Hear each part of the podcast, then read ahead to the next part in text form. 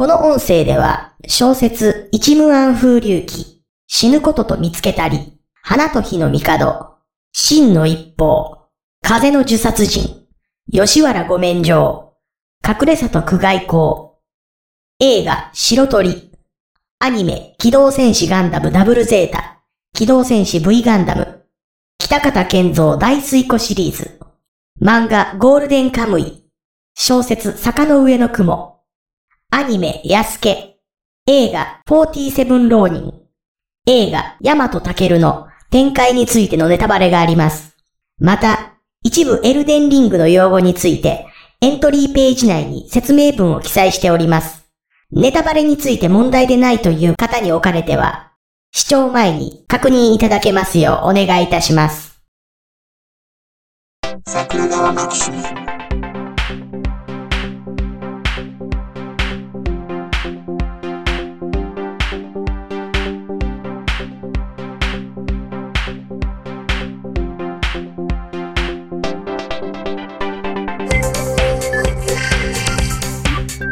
ね、なので、もうあれですよ、あの、さっき歴史というワードが出てきたから、もうエルデンリングがそろそろ鉱脈として枯渇しているのであれば、竜慶一郎あたりに移ってしまうという。ね、そう。強引なやつ。はい、強引にいろいろと変えて移っていく方がいいと思います。ね、はい、そう、だから、ポッドキャストをしてる人で、はい、割とみんなレッドオーシャン避けるじゃないですか。そうですね。レッドオーシャン避けるべきだと私も思うんですけどね。はい。うん。だから意外とそのガンダムどっぷり話すとかってレッドオーシャンだから避けるっていうのは、はい、まあ何気に僕もやってることだったりもするので、うん、うん、まあその一方でね、あのガンダム専門の番組ですとか言うてる人が、俺、後のシリーズのことはよく知らんけど、ザク3って何に出てきたんかなとか言うてんの聞いて、お前もガンダムの話すんのやめたらとかって思う 人いるわけじゃないですか。うん、いますね。うん。で、はい、わかりますわかります。はい。そのくせその人がだからビドフスキー粒子が拡散するときにだんだん加速するっていう設定がありましてっていう話しだして、お前それ V ガンダムの時に付けられた話やけど、お前ダブルゼータ見てへん言うてたのに、なんで V ガンダムの設定そこで話すんねんとか言うのを突っ込まれたら嫌じゃないですか。そうですね。はい。で、うんうん、いや、そういう意味ではその歴史って結構レッドオーシャンで。うんうん、思います、うん。はい。私も自分の番組で時々歴史のことをやらなくちゃいけないタイミングとかあって、で、そういう風な時ってすごく怖いなって思うんですよね。はい。あの、反証がいっぱい出てくるとかね、違う資料もあるよとかね、うん、あとはこの資料と考え方が変わってるよとかっていう風なのがいっぱいあって、はい。もう、うん、だからなんか、うん、歴史の番組をやってるのはすごいなとは思うんですけれども、まあ、うん、なんか大丈夫なのかなって思うことはよくありますね。はい。そうそうそうそう。で、いや、だからそういう意味ではすごく抑制的に喋ってる某番組なんかは、うんうん、ちゃんとしてはるなとか思ったりとかしつつなんですけどね。そういう意味でいくと、その、一番その、レッドオーシャンの中でも、軸足がふわふわしてる歴史小説、もっと言うと電気小説の部分ってみんな割と避けてるもんだから、うんうんうん、気軽に縛りを太郎と言えないみたいな話と同じノリで竜慶一郎の話とかもする人いねえなって思いながら。そうですね。はい。なんか、意外としてる話、あの、そうですね、してる人とかもいないような感じしますね。うん。うん。あの、なんか、それこそあの、ジャスさんが話題に時々出してくださるなぐらいにしか、私はあの、あんまり、竜慶一郎の話をするのを聞いたことがないなと思いながらいるんですけどね。うん。うん。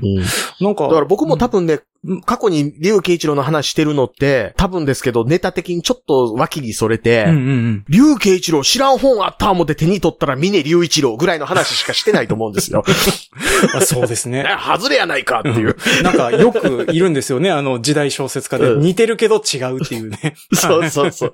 そしてクオリティがだいぶ違うっていう。なんか読んだ感じも気持ちが、な、んっていうのありますよね。うんうんうん。なんかあの、結構影武者徳川家康とか、あとはあの、一万風流記とか、うん、まあその辺の話とかも結構出てきたりするから、うんうん、なんかあの、うん、その辺の部分は結構話題にしやすいのかなとかもね、ちょっと思っってたりはしたんですけれども。まあ、まあまあ、割とね、最近あの、パチンコマネーも入ってますからね。なるほど。あ、そうですね。花の刑事がね、うん、そりゃ、一番有名ですからね。うん、うん、うん。そう。でもね、あれなんですけどね、あの、竜慶一郎作品で、はい、一番が一無暗風流記かって言ったら違いますもんね、やっぱね。そうですよね。50代になって暇だから戦争したいなとかっていう風なおじさんの話ではないよなって思うんですよね。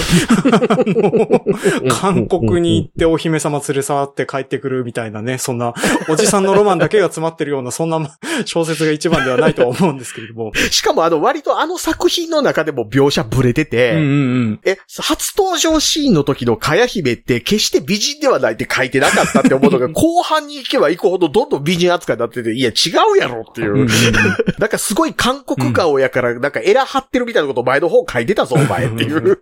いや、まあ、見ているうちに可愛くなってったんじゃないですか。なるほど、ね、なるほど。ですけどね。うん。い、いろんな良さがね。いろんな良さがね。うん。も、まあまあまあ、あの、見慣れてくるとなんとかなっちゃうものもあるかもしれないですね。まあまあまあまあまあ。そう。まあでも、あの、ね一万風勇気も好きですけどね。まあ私あの、竜家一郎では、あの、うん、死ぬことと見つけたりがすごく好きだったりはするので、うん。多分一番繰り返し読んでる小説がそれだったりするので、はい。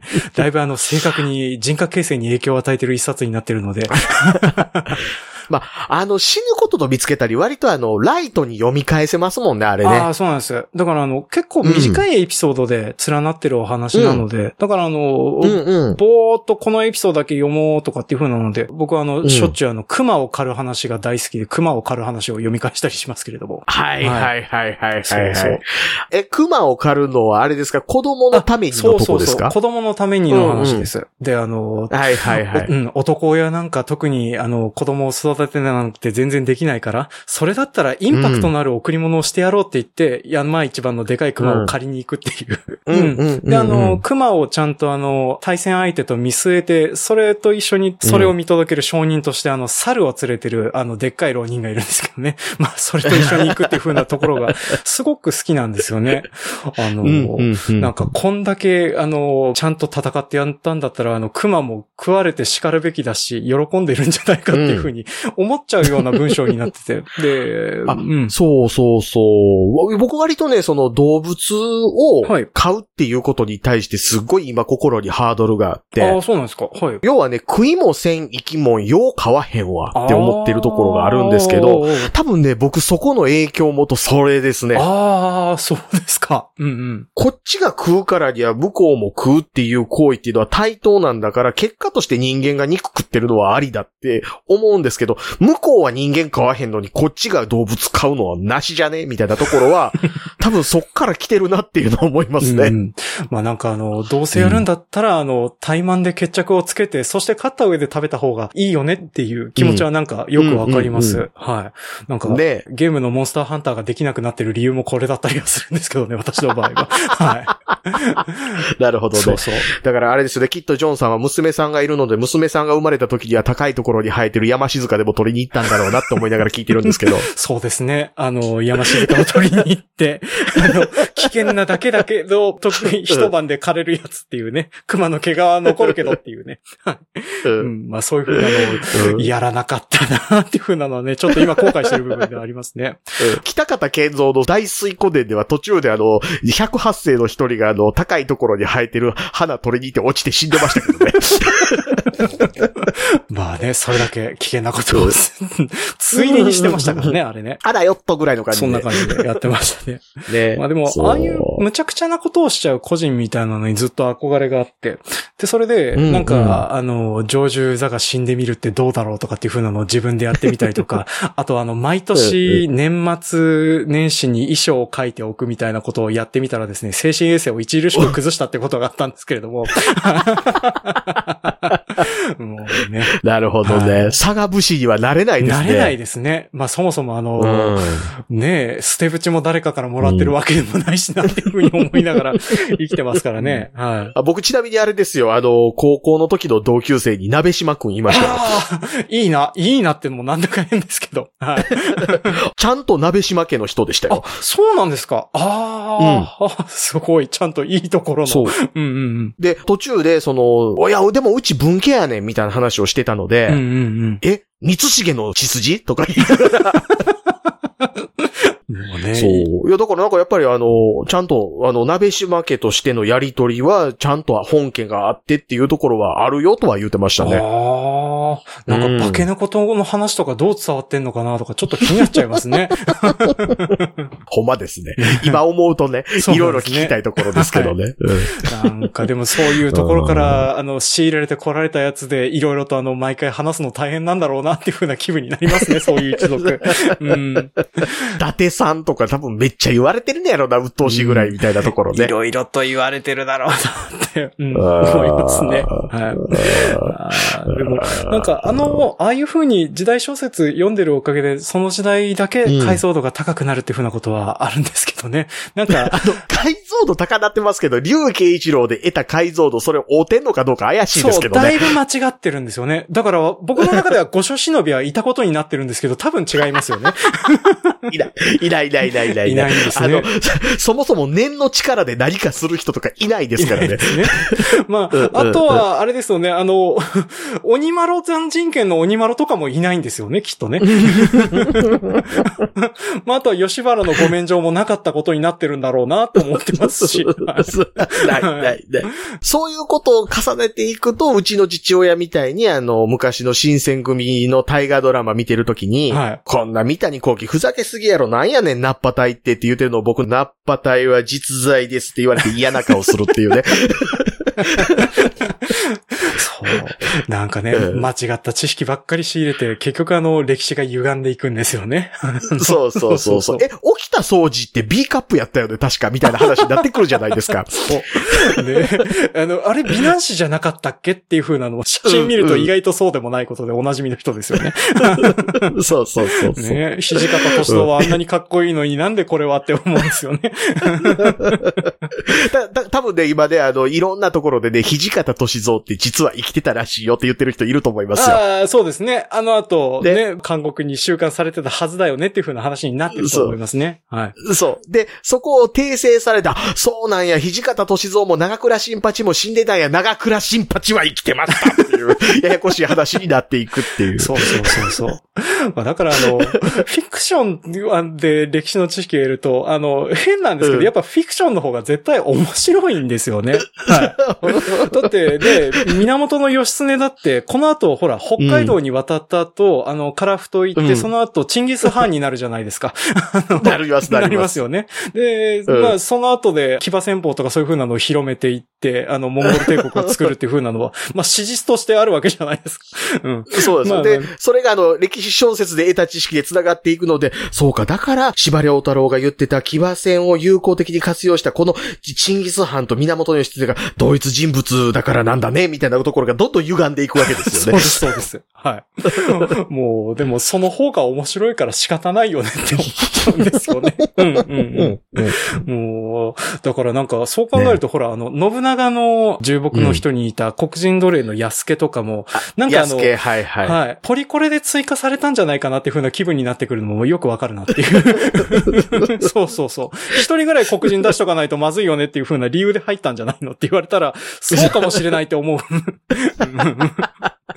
でも、あれ、なんか安家で今度ハリウッド映画撮るみたいな話あるじゃないですか。ああ、なんか、もう、ネットフリックスでアニメは、なんか、やってはいたんですけれども、もう、多分、撮りそうだなっていう。うん。あの、ネットフリックスのあのアニメは、もうそもそも史実とかどうでもいい世界観のやつだったじゃないですそうか。ですね。はい。あの、不思議ファンタジー世界になってましたね。うん。うん。なんかもうちょっと剣と魔法の世界に片足突っ込んでるぐらいの話だったので、はいはいはいあれですけど、その、ハリウッド映画で安家の話やるときに、うんうん三谷幸喜ぐらいうまくやられたら、うわ、やられたってなるでしょうけどね。うん。でも多分あれですよ。うんあの、47浪人ぐらいのやつになると思いますよ。うんうん、きっと、きっと。きっと。きっとあの中華風の鎧を着た敵が出てきて、あとドラゴンが出るっていう。うんまあ、そんな感じになると思います。もしくはあの実写映画の方のヤマトタケルぐらいの話になってしまうかですよね。ロボットおるやんっていう。ね。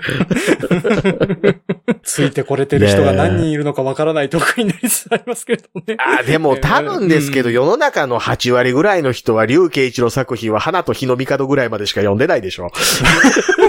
まあそうですね。あの、だからまあ、皆さんの心の中には御所忍びは絶対いるはずなのでね。そうなんですよ。きっとね、あの、世の中の2割ぐらい、5, 5割ぐらいの人かな、5割ぐらいの人は、ああ、ごめん、短編集は読んでないから、俺、真の一方の話できへんね、みたいな話になってると思うんですよ。そうですね。あの、卑怯だから殺された人ですね。いたいたいたいた。うん。覚えてる覚えてる。うんうん、え、一応一通り読みはった感じですか？そうですね。多分、読んでないのないと思うんですよね。うん、なんか、まあ少ないですからね。まあ少ないですからね。ちょっと風の呪殺人を読んだかどうかがちょっと今怪しいですけれども。ああ。あのー、風の呪殺人はでもあの、坊主が歩く話をご存知であれば読んではると思うんですけどね。そういや、た、そう、そんな話だったなと思ってるんですけど、多分あんまり読んだ記憶がないので、多分、多分読んでないか忘れてるかどっちかですね。後に竜慶一郎が怒られた小説ですよね。そうです、そうです。はい。後に怒られるやつ。そうそうそうそう。風の自殺人も面白いですけどね。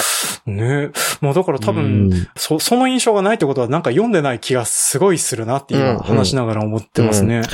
風の自殺人ね、あれね、あれだけね、変な出版社から出てるんですよ、他と違って。あ、そうなんですか。ああ。うん。あれだけね、なんかあの、講談社とかじゃなくて、はいはい。ほんまにあの、なんか、ああれ、あれなんか背拍子の色これだけちゃうな、みたいな感じなんですよ。ああ、なんか、背拍子だけなんか見た覚えがあるな。そうそうそうそう。そんな感じします、します。はいはい。そう。いや、まあでも、竜慶一郎もね、ほんまにちゃんとおおと思うとね、作品少ないわけではないですからね、あの人も。まあ、そうです。池田一郎時代とかも含めてしまうと。まあ、うん、さすがに私もあの、池田一郎時代は追ってないので、うん、ね、にゃんちゃんとか読んでないなと思ってたりはしますけれども。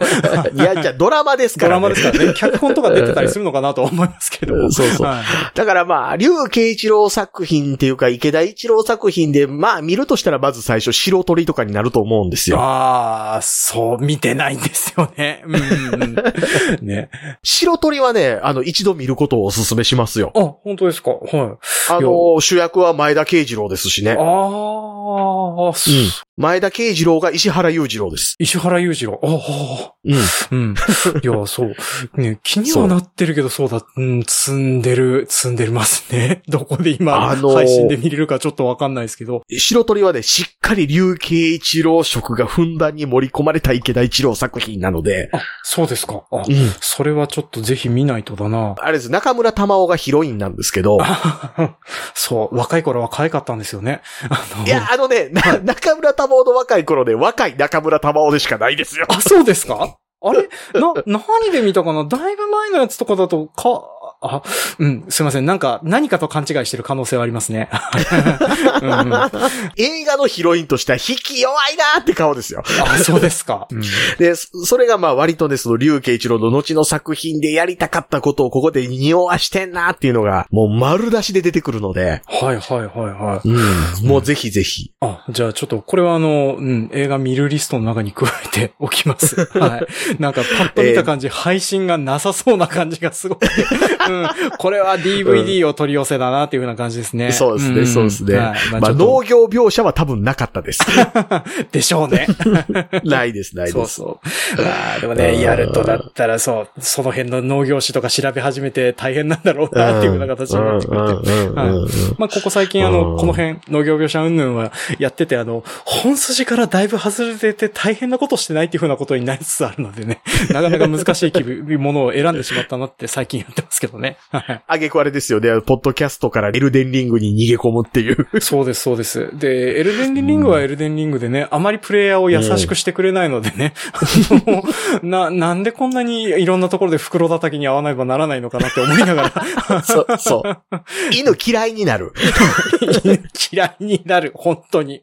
ねえ、なんか、こんだけレベル高くなって犬ぐらい余裕だろうと思ったら犬にやっぱりまた殺されますからね。うん、そう。たまにあの、5匹ぐらい犬散歩させてる犬好きのおっさんとかいるじゃないですか。いますいます。うんうん。身の危険を感じるでしょ。感じますね。あの、消しかけられたら裁けられないなって思うのでね。うんうんうんうん。壁を背にして霜踏みとかできないって思いますもんね。魔法がないってね。はい、そうそうそうそう。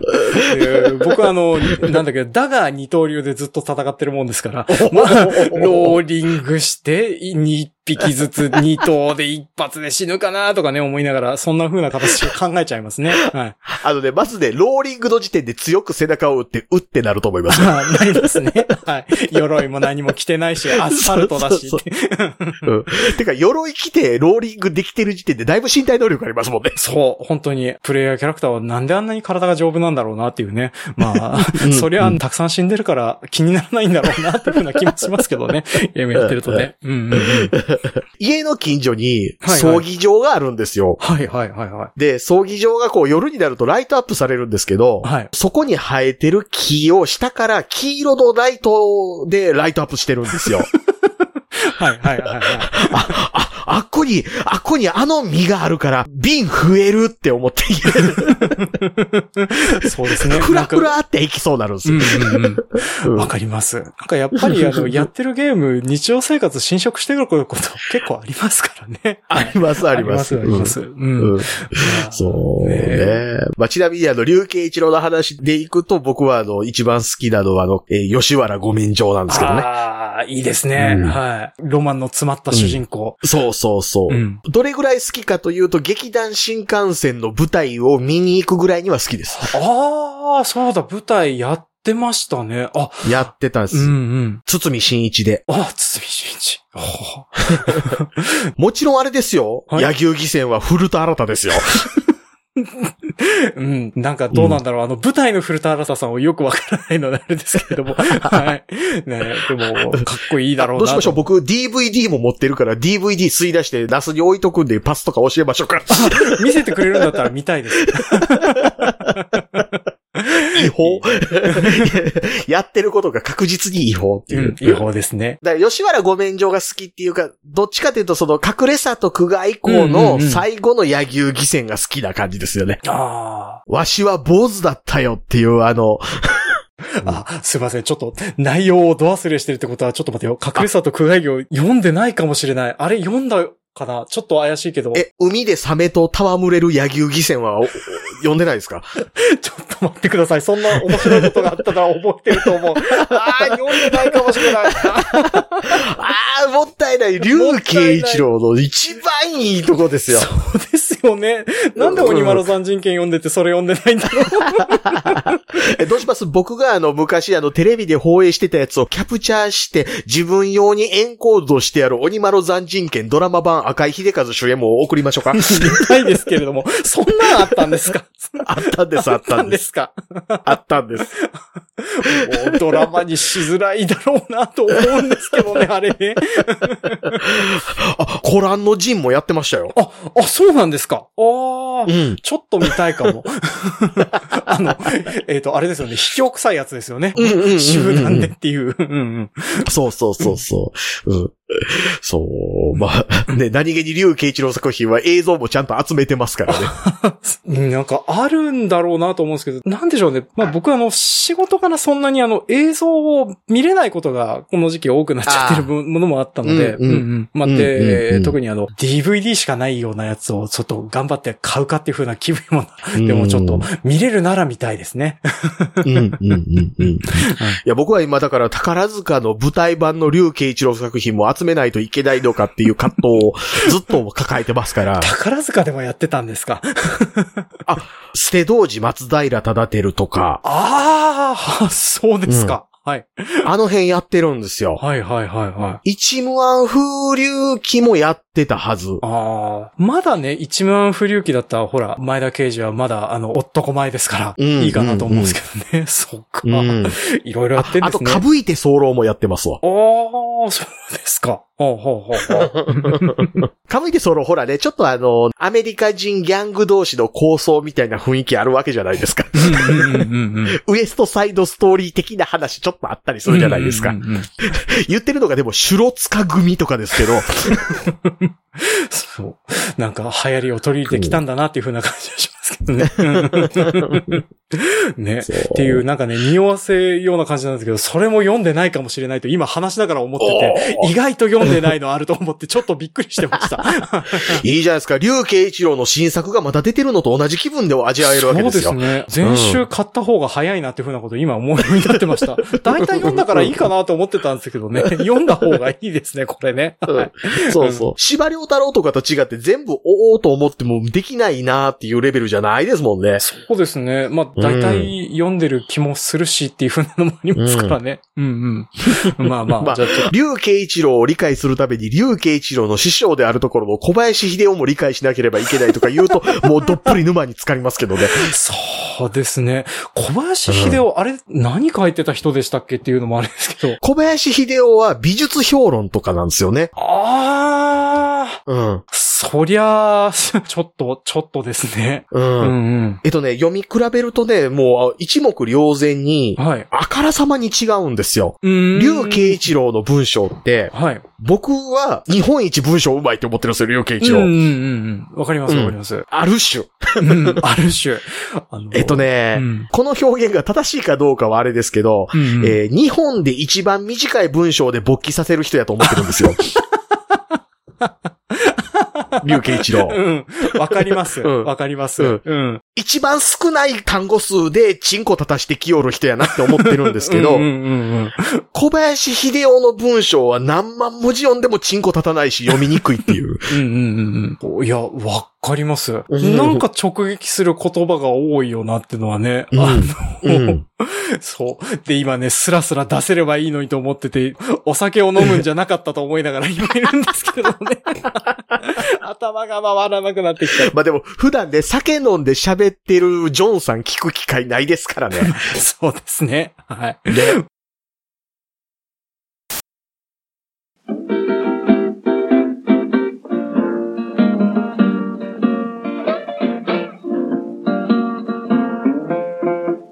桜川マキシムでは公式 LINE アカウントやオープンチャットをご用意しております。ウェブサイト sgmx.info からご参加ください。また、番組独自のサブスクリプションサービスを開始しております。月額300円からで会員様限定の音声を配信しております。会員様ごとに発行の RSS フィードから、ポッドキャストとして限定コンテンツをお聞きいただくこともできます。ぜひともご参加のほどよろしくお願いいたします。